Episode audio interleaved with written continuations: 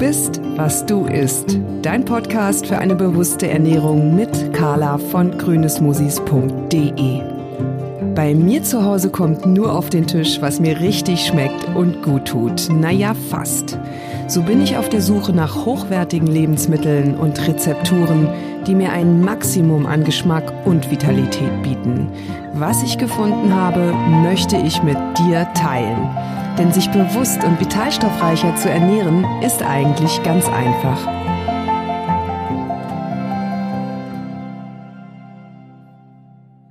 Hallo und herzlich willkommen zu einer neuen Episode. Schön, dass du dabei bist. Heute geht es um Pilze. Sobald sie sprießen, bin ich im Jagdfieber. Denn Pilze sind für mich einfach die schönste und blutige Beute, die ich jagen kann. Wenn ich eine krause Glucke entdecke, löst das in mir einen regelrechten Adrenalinschub aus. Mir läuft das Wasser im Mund zusammen und ich denke zum Beispiel an krause Glucke in Tempura-Teig frittiert mit ein paar Tropfen Tamari-Soße.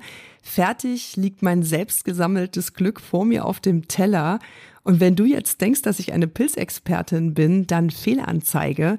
Eigentlich habe ich gerade erst so richtig angefangen, in das kulinarische Reich dieser faszinierenden Wesen weiter vorzudringen und ich möchte dich gerne mitnehmen.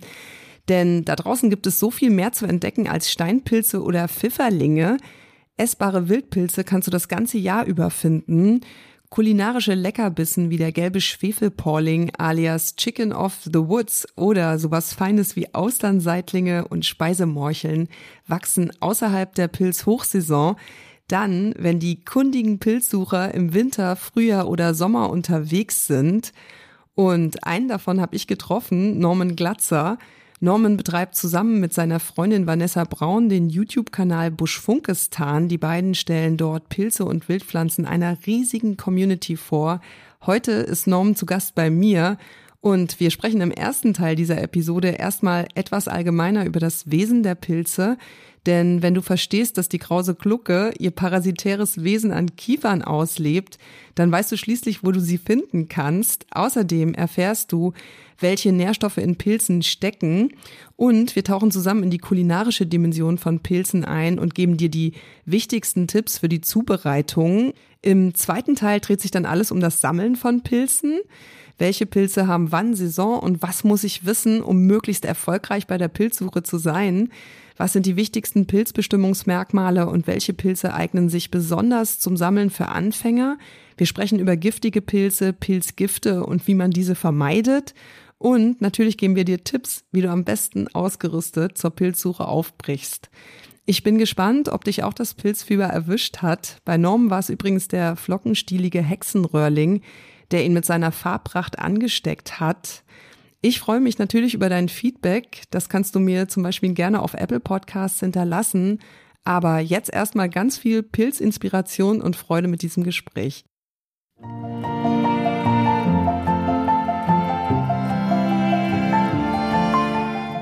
Hallo Norman, herzlich willkommen hallo. bei Du bist, was du isst. Ja, hallo. Ja, schön hier zu sein. Ja, danke, schön dich hier zu haben. Du betreibst zusammen mit deiner Freundin Vanessa den YouTube-Kanal Buschfunkestan. Dort stellt ihr Wildpflanzen und Pilze vor. Und zwar so erfolgreich, dass euch über 170.000 Abonnenten folgen. Ich gehöre auch dazu. Du bist auch Pilz-Sachverständiger. Lass uns doch erstmal kurz wissen, wie du überhaupt zu all dem gekommen bist. Bist du schon immer ein Naturkind gewesen oder hast du die Natur als gebürtiger Berliner so sehr vermisst, dass du sozusagen raus in den Busch musstest?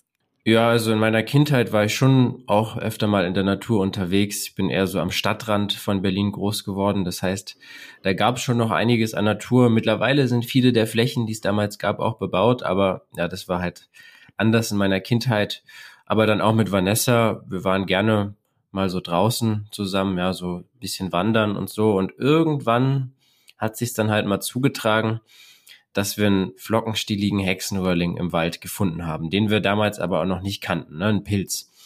Und der hat uns aber irgendwie super fasziniert, weil er halt so farbenfroh ist. Ne? Der Hut sieht so ein bisschen aus wie Wildleder.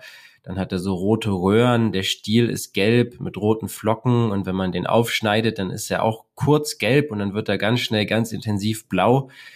Und das hat uns sehr fasziniert, dass wir den dann auch bestimmt haben. Und das hat irgendwie was bei uns in Gang gesetzt, was nie wieder geendet ist. Ne? Also so eine große Faszination. Mhm. Und dann habt ihr euch überlegt, okay, äh, wir müssen mehr darüber erfahren und wir wollen das auch teilen? Ja, also zunächst waren wir erstmal so an dem Stand, dass wir erstmal für uns selber viel mehr erfahren wollten, ne, was Pilze angeht, aber dann sind wir auch relativ schnell drauf gekommen, ja, hier wachsen ja auch überall Pflanzen und so, uns auch mit denen zu beschäftigen. Und haben uns dann mit beidem erstmal intensiv auseinandergesetzt für eine gewisse Zeit. Ja, und irgendwann hatten wir dann doch schon so einen ganz guten Wissensstand, würde ich sagen, und kannten schon einige Arten und hatten so ein bisschen das Gefühl, wir würden das gerne auch teilen mit Menschen, unser Wissen. Ja, und dann habt ihr, glaube ich, 2019 mit Buschfunkistan und euren Videos über Pilze und Wildpflanzen losgelegt. Mhm. Ähm, unser Thema heute sind aber Pilze und nicht Wildpflanzen. Und ich muss gestehen, ich habe mich in der Vorbereitung auf diese Episode fast so ein bisschen darin verloren, weil bei mir wahrscheinlich ähnlich wie bei euch eine regelrechte Faszination über das Wesen der Pilze ausgebrochen ist. Was ich verstanden habe, Pilze sind einfach so viel mehr als der Fruchtkörper, den wir sehen und sammeln und der vielleicht anschließend in der Pfanne landet. Deshalb lass uns kurz darüber sprechen, auch weil ich denke, dass das Sammeln von Pilzen noch mehr Freude macht und auch erfolgreicher gelingt, wenn man Pilze besser verstehen kann. Von daher die Frage an dich, was sind überhaupt Pilze und welche Bedeutung haben sie für die Natur und das Ökosystem? Ja, also Pilze sind ja so weder Pflanze noch Tier, ne? Sie bilden ihr eigenes Reich grundsätzlich erstmal. Und ihre Bedeutung für die Natur und Ökosysteme ist schon sehr vielfältig. Ne? Es gibt ja unterschiedliche Arten von Pilzen. Und grundsätzlich ist erstmal so, dass die allermeisten Pflanzen, die wir hier so kennen und finden, fast alle irgendwie mit Pilzen in Symbiose wachsen. Ja, es sind wirklich ganz, ganz viele.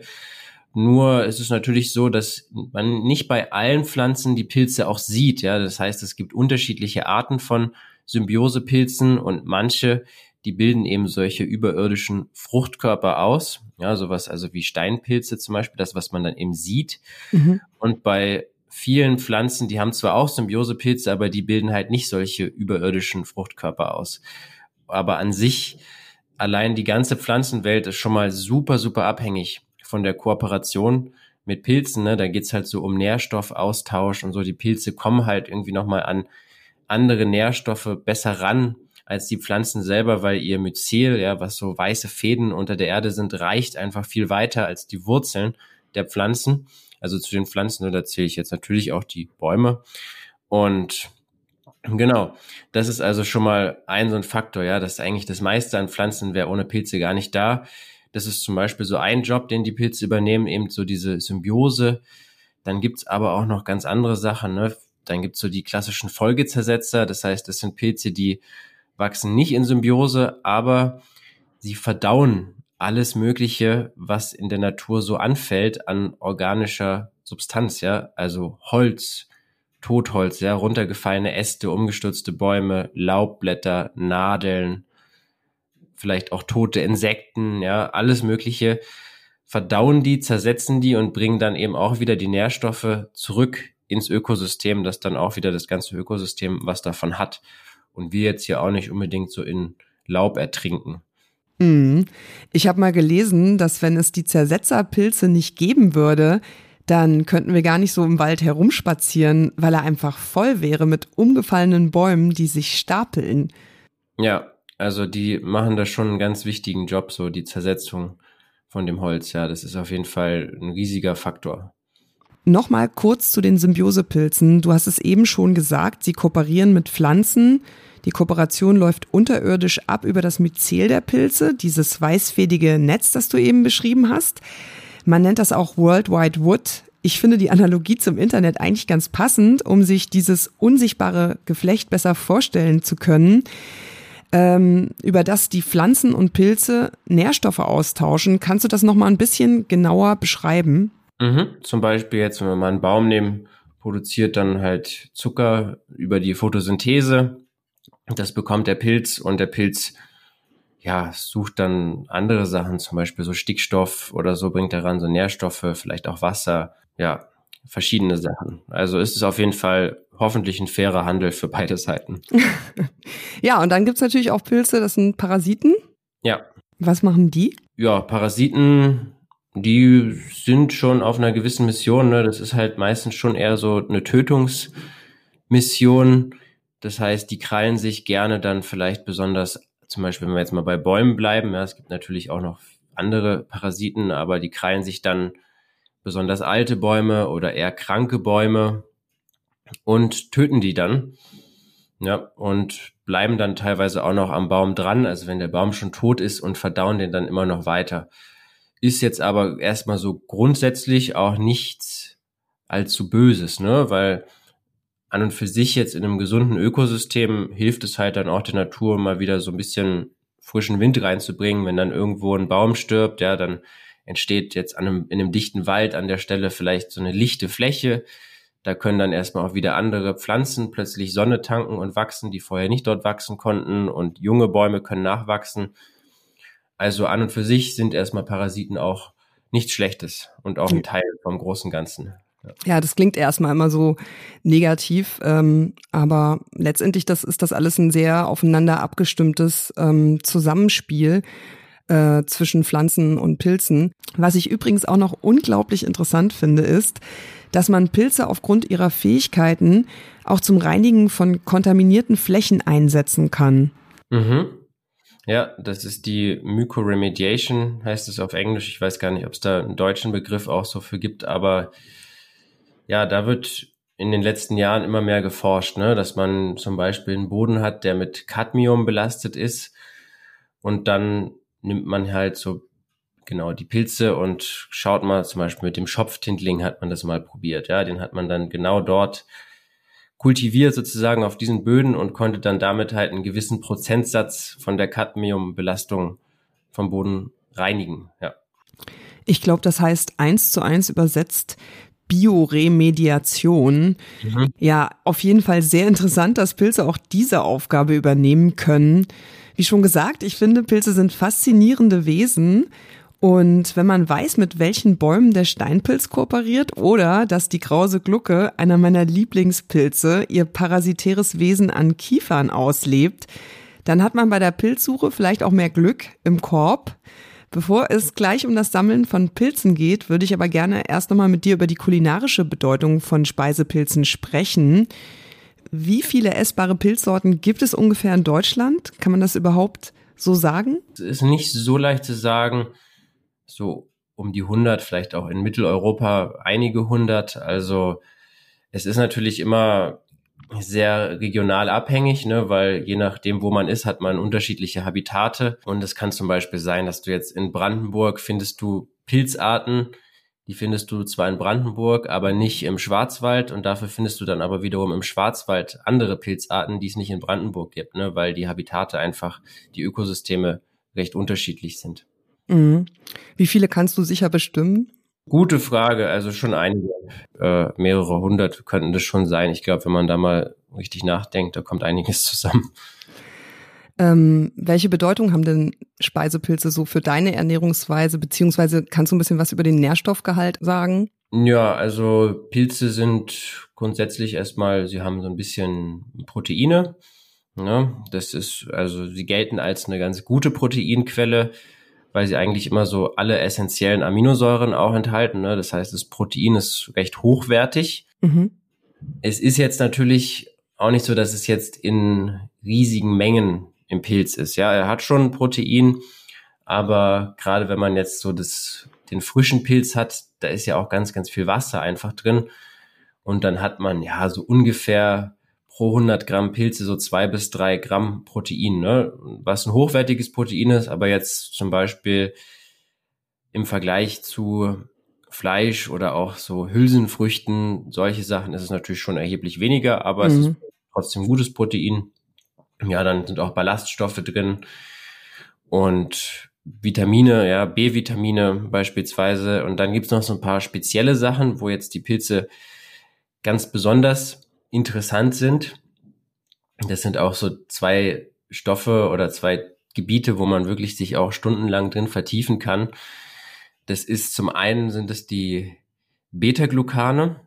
Ja, das sind so, so Stoffe, die vor allen Dingen immunmodulierend wirken. Ne? Das heißt, sie können deinem Immunsystem helfen, wenn es ein bisschen Unterstützung braucht und sowas. Also sehr spannendes Thema, Beta-Glucane und gerade diese speziellen Beta-Glucane aus Pilzen unterscheiden sich halt auch von anderen Beta-Glucanen, die man jetzt zum Beispiel in Getreide findet, ja, die wirken also unterschiedlich und das ist ein sehr spannendes Feld. Mhm. Da geht es vor allen Dingen ums Immunsystem, was man bisher so weiß, ja, da wird halt auch immer noch viel geforscht. Dann haben die Pilze auch Ergothionein, ja, das ist auch ein spannender Stoff, äh, wirkt wohl recht stark antioxidativ, wird auch immer noch erforscht. Ne? Die meisten Forschungsergebnisse, die man da so hat, sind jetzt nicht von klinischen Studien mit Menschen, sondern eher Versuchen an Zellkulturen oder mit Tierversuchen. Also da ist halt immer schwierig, ja, Forschung mit Menschen, aber es hilft zum Beispiel möglicherweise den Mitochondrien oder könnte vielleicht auch sich positiv auf die kognitive Leistungsfähigkeit auswirken. Solche Sachen gilt auch so ein bisschen als Anti-Aging-Mittel. Man muss da immer ein bisschen aufpassen, ne, weil man liest da oft große Claims, was es angeblich alles kann, aber das, worauf das basiert, sind halt meistens Studien, die halt nicht am Menschen durchgeführt worden sind. Ne? Aber nichtsdestotrotz ein sehr vielversprechender und spannender Stoff, also das Ergothionein. Mhm. Und dann was natürlich auch noch in den Pilzen ganz gerne mal drin ist, also jetzt gerade bei Wildpilzen, ne, die eben auch ein bisschen Kontakt zum Sonnenlicht hatten, ist Vitamin D. Mhm. Ja, das ist super. Ja. Ich möchte außerdem noch kurz ergänzen, Pilze enthalten außerdem noch äh, Mineralstoffe wie Magnesium und Calcium, Spurenelemente wie Zink, Mangan oder Selen. Das kann man ja auch mal ganz gut gebrauchen. Auch wenn Pilze nicht so viel Protein enthalten wie Fleisch, erinnern sie in puncto Konsistenz und bei den Zubereitungsmöglichkeiten schon an Fleisch. Gerade so etwas wie der gelbe Schwefelporling alias Chicken of the Woods dürfte Vegetarier und vor allem Veganer glücklich machen, oder? Ja, definitiv. Also sehr spannender Pilz, übrigens auch ein Parasit vordergründig, ja, also der die Bäume tötet und dann danach auch noch nach deren Tod ein bisschen weiter verdaut ist ein Pilz, der ist erstmal auch super auffällig. Ne? Der wächst eben an stehenden oder liegenden Baumstämmen und vordergründig Laubbäume und hat halt so eine ganz intensiv schwefelgelbe Farbe. Wächst auch gerne so in Konsolen wie so Dachziegel übereinander. Manchmal kann so ein Fruchtkörper gleich mehrere Kilo schwer sein, wenn man Glück hat. Also da kann man wirklich unfassbar riesige Pilze finden. Und ja, der Schwefelporling heißt halt nicht umsonst Chicken of the Woods, weil die Konsistenz erinnert durchaus an Hühnchenfleisch, ja, und auch geschmacklich kann man das auch in so eine Richtung bringen. Als ich das erste Mal vom Chicken of the Woods gehört habe, dachte ich, ja klar, ein Pilz schmeckt wie Huhn.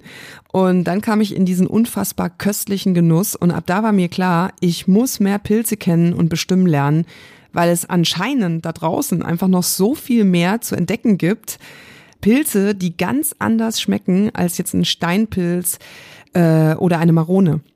Ja, also sowohl von der Konsistenz als auch vom Geschmack ist es definitiv was anderes als viele andere Pilze und dadurch wahrscheinlich auch sehr interessant halt für Menschen, die eigentlich nicht so gerne Pilze mögen. Ja, gibt's ja auch einige Leute und wo vielleicht so ein bisschen Schwierigkeiten haben mit der Konsistenz oder auch dem Geschmack und so. Und das ist nochmal was ganz anderes, kann man gar nicht vergleichen, ja.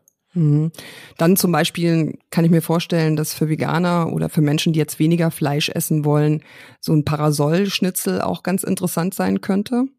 Ja, das könnte auch ganz gut sein. Ne? Das ist auf jeden Fall, haben wir auch schon das ein oder andere Mal gegessen.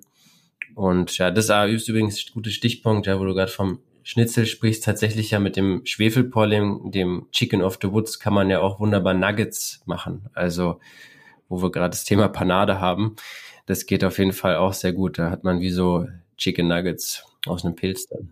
Ja. Habe ich noch nicht ausprobiert, kann ich mir aber sehr gut vorstellen. Ich habe ihn tatsächlich aber schon fermentiert gegessen und auch das hat fantastisch geschmeckt. Für mich ist und bleibt die Konsistenz einfach der Wahnsinn. Ja. Ähm, vielleicht können wir noch ein bisschen über allgemeine Zubereitungstipps von Pilzen sprechen. Eine Frage, an der sich oft die Geister scheiden. Waschen oder nur abbürsten? Ja, es kommt immer so ein bisschen auf die Situation an. Also wir versuchen das Waschen schon eher zu vermeiden und sie nur abzubürsten meistens. Aber es gibt halt auch Fälle, wo sie einfach so sandig sind oder so, ja, da ist es schon besser, sie einfach schnell abzuwaschen. Man muss sie jetzt ja nicht stundenlang in einem Wasserbad schwimmen lassen, dass sie dann irgendwie sehr viel Wasser aufnehmen und matschig werden, sondern manchmal reicht es ja auch, die echten einmal ganz kurz abzubrausen, sie mhm. danach wieder abzutupfen vielleicht auch oder so. Und dann geht das auch noch ganz gut. Ja, das kann ich eigentlich bestätigen, was du da gerade geschildert hast. Ich finde, dass die Angst vorm Waschen manchmal ein bisschen überzogen ist, wenn man die Pilze wirklich nur kurz wäscht und dann gut abtupft, wie du das eben beschrieben hast, finde ich nicht, dass sie an Geschmack oder Konsistenz verlieren. Meine Erfahrung ist eher, dass wenn man sie zum Beispiel dann anbrät, dass sie nur das aufgesaugte Waschwasser verlieren, ihr eigenes behalten und im Ergebnis knackig und aromatisch sind. Ja, kann schon sein. Kommt vielleicht auch ein bisschen auf die Pilzart drauf an. Ne? Also es ist schon so generell, ja, manche Pilze werden halt einfach eher bisschen matschiger, andere bleiben eher fester. Ne? Da gibt's ja große Unterschiede. Aber ja, grundsätzlich kann man das schon machen. Bei bestimmten Pilzen, zum Beispiel bei der krausen Glucke, die hat ja so eine Struktur, weil die wie so ein Badeschwamm aussieht. Und die wächst, kommt halt als so ein Mini-Baby-Badeschwamm zur Welt. ja, ganz unten am Boden, wo die ganzen Nadeln sind und wird dann immer größer, öffnet sich immer mehr und da ist halt in diesen Strukturen im Pilz, da kann halt unglaublich viel an Nadeln und Sand und sowas sich verfangen. Und da macht es definitiv zum Beispiel Sinn, die zu waschen. Ja, finde ich auch. Krause Glucke ist übrigens auch so ein Pilz neben dem Schwefelporling, wo ich gedacht habe, so, oh, Pilze können einfach auch nochmal so anders schmecken ähm, ja. und so eine andere Konsistenz mitbringen. Ähm, wenn ich jetzt Pilze anbrate, gibt's da einen Tipp, also was man, welchen Fehler man auf jeden Fall nicht machen sollte? Ein Fehler wäre vielleicht, sie nicht gut genug anzubraten. Ne? Viele Pilzarten sind auch roh tatsächlich giftig, also können roh sehr giftig sein sogar und sind gekocht, aber wunderbar verträglich. Also da sollte man drauf achten.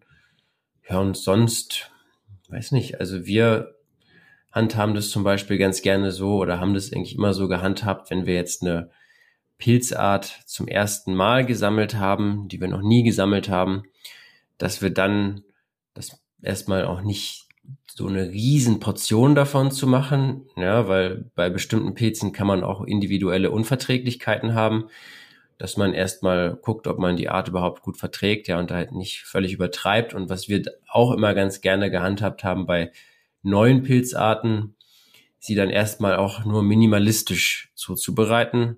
Das heißt, die einfach in Olivenöl anzubraten, mit Salz und Pfeffer zu würzen und dann erstmal relativ pur so zu essen, um erstmal so einen Eindruck zu kriegen, wie ist die Konsistenz, wie ist der Geschmack, ja, dass man erstmal so weiß, auf was man sich da einlässt und dann kann man danach natürlich dann immer weiter experimentieren bei den nächsten Malen.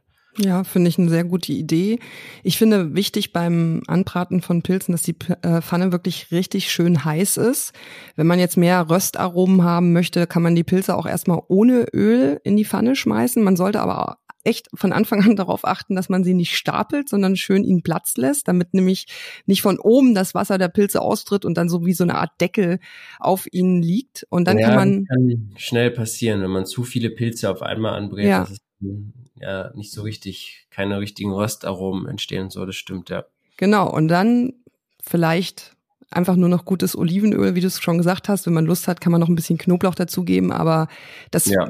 ändert schon wieder den Geschmack Petersilie und dann finde ich natürlich einfach auf eine Sauerteigstulle. Äh, ja. Und äh, totaler Genuss pur. Und wenn man es dann weiter verfeinern will, kann man vielleicht bei dem einen oder anderen Pilz noch ein bisschen Parmesan drauf raspeln. Ähm, das ist schon echt ein glücklich machendes äh, Gericht.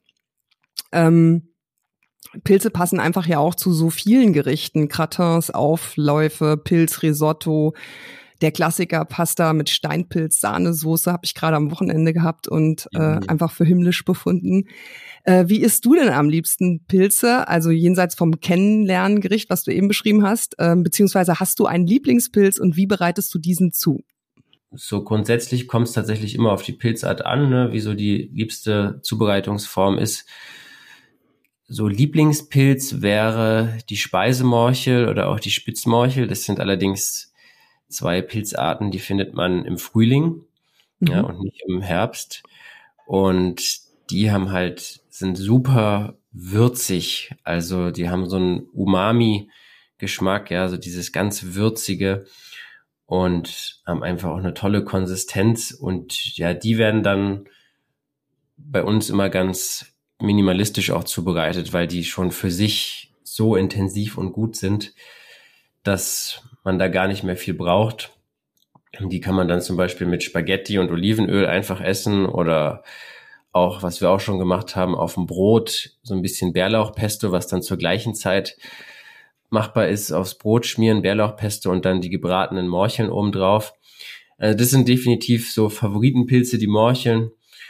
Und sonst gibt's auch echt viele andere Sachen, ne? Also Pfifferlinge finde ich auch immer super. Es geht immer, ne? ja. Und die, die sind auch wiederum so toll, weil die so flexibel sind. Also mit denen kannst du echt alles gefühlt machen, ja. Also so, sage ich mal so, eher so deftige mitteleuropäische Küche, ja, so mit braunen Soßen und solche Sachen gehen da. Du kannst sie eher so mediterran irgendwie einsetzen mit vielen Kräutern, ja, oder durchaus auch so mehr so in die asiatische Richtung gehen mit Curries und so. Also Pfifferlinge passen echt super mit allem Möglichen. Das ja. ist auch immer, immer willkommen. Ja, geht mir auch so und äh, die kann ich auch gut bestimmen, muss ich sagen. Äh, Morcheln ist ja eher so schon was für wirklich Fortgeschrittene. Ähm, ich sehe das immer so in den sozialen Medien, wie sich dann die Funde gegenseitig per Foto gezeigt werden. Habe ich noch nie gefunden. Ähm, aber kann ja noch passieren. Ja, das dauert manchmal ein paar Jahre, bis man da fündig wird. Die sind sehr speziell, die zu finden, ist ziemlich schwierig. Also, die wachsen auch nicht überall, ne? Nee, nee, nee, nee. Das ist also die Spitzmorcheln wachsen so in manchen Nadelwäldern an den Forstwegen so am Rand, ja, an so alten Holzlagerplätzen, aber auch nicht in allen. Also da muss man auch echt viel suchen, bis man da mal Spots findet und auch den richtigen Zeitpunkt erwischt hat, wo die auch da sind, weil das ist dann meistens nur ein paar Wochen. Und Speisemorcheln sind auch sehr schwierig. Die wachsen eher so unter Eschen oder auch auf das ist dann meistens so in Auwäldern oder eben auch unter Obstbäumen auf Streuobstwiesen, aber dann halt auch nicht unter jeder Esche oder unter jeder unter jedem Apfelbaum oder so, ne, sondern da muss man echt teilweise Ewigkeiten suchen, suchen, suchen und verzweifeln. Ja. Und was für Wetter brauchen die Morcheln als Frühjahrspilze? Ja, also die Morcheln mögen natürlich eigentlich so dieses klassische Aprilwetter was man noch so in Anführungsstrichen von früher kennt, ja, also so, dass es halt schon regelmäßig regnet und dann auch so Wechsel gibt aus kalt, dann ist es mal wieder warm. Ja, so dieses Mischmasch mhm. ist eigentlich perfekt für die. In den letzten Jahren entwickelt sich ja immer mehr in die Richtung, dass es sowas halt nicht mehr gibt im April, sondern also zum Beispiel jetzt letztes Jahr war ein ganz, also 2022 war ein ganz schlechtes Jahr für die Morcheln, weil es einfach unglaublich trocken war im Frühling. Und dieses Jahr war es so durchwachsen, ging so, ja, gab dann Richtung Ende April nochmal eine ganz gute Phase. Aber es wird auch für diese Pilze immer schwieriger, weil das Wetter halt einfach nicht mehr das ist, was sie eigentlich mögen. Ja, ja. was sie brauchen. Mhm. Geht's denn auch roh? Du hast eben gesagt, die, also viele Pilze, Schwefelporling, ähm, zum, haben wir drüber gesprochen, müssen auf jeden Fall gut durchgegart werden. Ähm, aber ich esse zum Beispiel, ja, Trüffel, Steinpilze, die ganz kleinen, richtig mega knackigen, ähm, da kann ich gar nicht warten, bis die fertig sind. ähm, oder auch mal ein Champignon, äh, ein paar Scheiben esse ich gerne roh. Steinpilz, Carpaccio, finde ich ziemlich unwiderstehlich. Mhm. Und da geht's roh.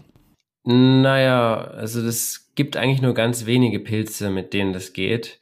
Der Steinpilz ist einer davon. Ja, den kann man schon roh essen, aber auch da nicht alle vertragen. Das Ding ist halt, Pilze enthalten halt auch Chitin und das ist halt sehr schwer verdaulich. Und wenn man halt einen Pilz erhitzt, dann hilft man schon mal dabei so ein bisschen mit der Chitin, dass es besser verdaulich wird. Aber ja, dann gibt's halt auch noch einige Pilze, die roh wirklich sehr giftig sind. Zum Beispiel ja der Schwefelporling. ist da so ein Kandidat oder der Perlpilz kann es wirklich übel enden, wenn man die roh essen würde.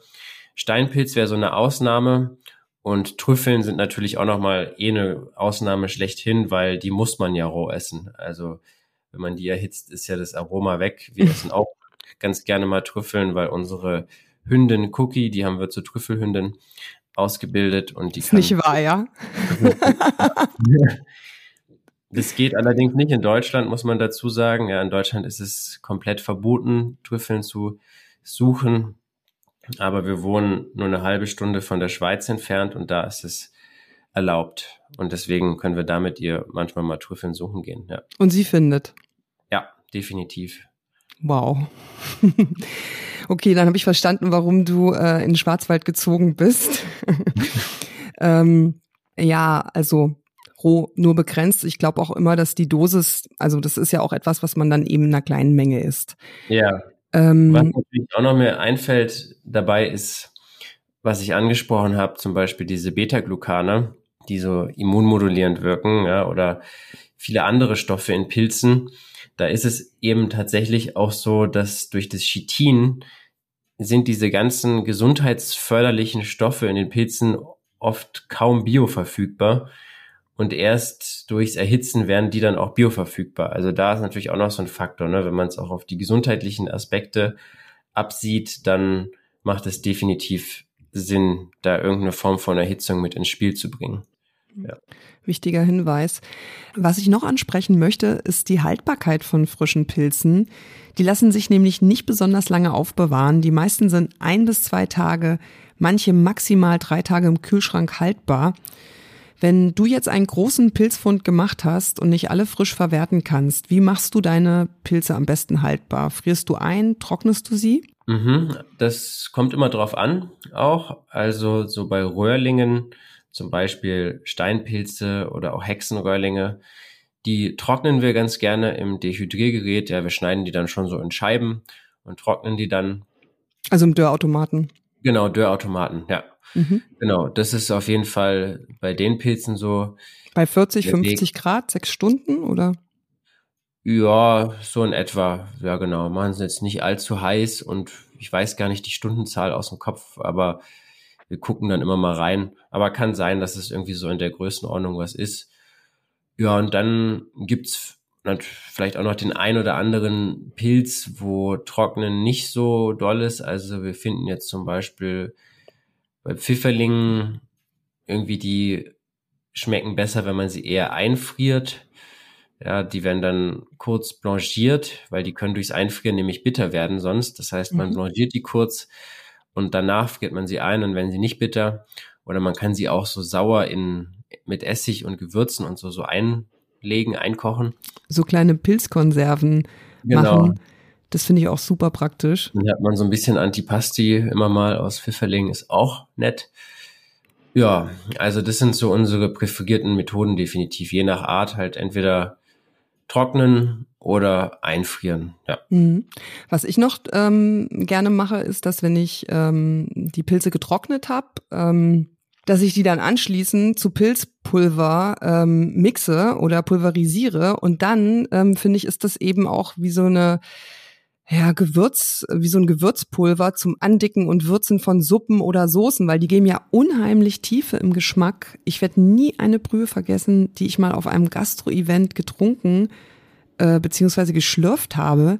Die war so intensiv im Geschmack, hatte so viel Umami und war dabei komplett fleischlos hergestellt. Also das ging nur mit Pilzen. Mhm. Ja, Pilze sind echt gut, was Umami angeht. Da gibt's wirklich einiges, ja, einige tolle Arten. Und ja, das ist definitiv eine gute Möglichkeit, ne? Also so Pulver herzustellen.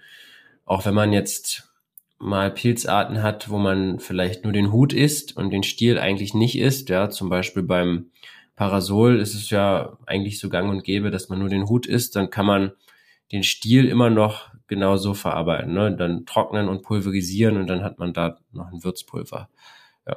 Mhm.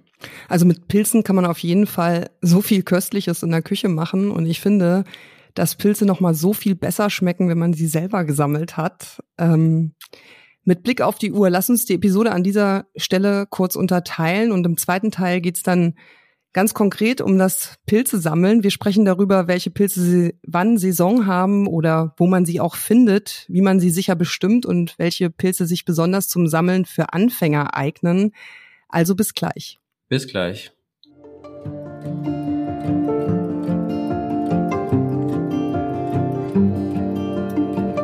Das war Du bist, was du isst, dein Podcast für eine bewusste Ernährung mit Carla von grünesmosis.de. Schön, dass du dabei warst. Vielen Dank und bis zum nächsten Mal bei Du bist, was du isst. Damit du keine weiteren Episoden verpasst, abonniere einfach den Podcast.